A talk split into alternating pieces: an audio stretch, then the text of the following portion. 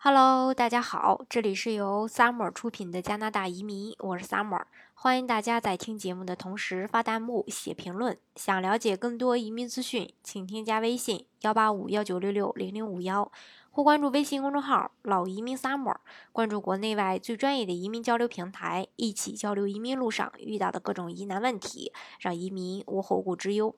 今天呢？呃，给大家说一说，同是在加拿大，为什么印度人会比中国人混的要好一些？中国的教科书里呢，都说印度人是白人的血统，但是呢，怎么看你都不像。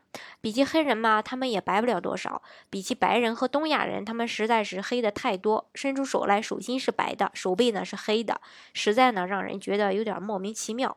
在北美呢，印度人为什么这么成功？难道他们也像我们中国人那样，离开了那个浑水塘就一个一个的成龙成凤了吗？呃，根据我的观察呀，感觉个呃有这么几个原因。第一就是印度人比较聪明，而且还勤奋，和中国人一样。嗯，来到加拿大的这个印度人很多也是他们国家出类拔萃的。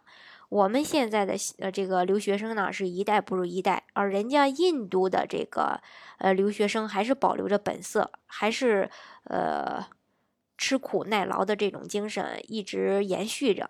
第二就是印度人的英语比较好，表达能力也出众，因为人家的语法啊、逻辑啊都比较呃这个贴近正规的英语。第三一点就是印度人比较团结。老钟呢，麻将打得好，盯着上家，看着下家，防着对家。一个一个人呢是一条龙，一一到集体呢就变成虫了。印度人喜欢抱团儿，一个拉一个，一个带一个。好机会呢都是留给自己人。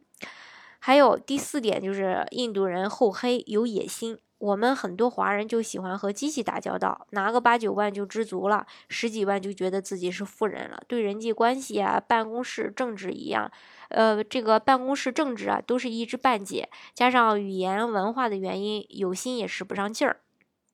很多印度人不一样啊，他们厚，嗯，脸皮厚，在老板面前足够听话，为了向上爬可以忍辱负重。虽然厚黑学是中国人发明的，但是厉害的人都在。呃，中国跟党发展的这边的老中说什么也比不上印度人。第五就是印度人是破釜沉舟，不混个所以然，誓不罢休。我们不少中国人的心态啊，这样看不顺眼，那样也不屑，反正有个天朝保底儿，大不了回家走人呗，死爱面子活受罪。这就是呃我发现的这个呃印度人为什么能比中国人混得好的原因。当然啊。嗯，也不是说所有的中国人混的都不好啊，这个还是，呃，具体情况具体分析。但是总体来说，印度人确实混的还不错，哦所以咱们，呃，作为新一代的移民，也要努力加油哦。好，今天的节目呢，就给大家分享到这里。如果大家想具体的了解，啊。加拿大的移民政策的话，欢迎大家添加我的微信幺八五幺九六六零零五幺，或是关注微信公众号“老移民 summer”，关注国内外最专业的移民交流平台，一起交流移民路上遇到的各种疑难问题，让移民无后顾之忧。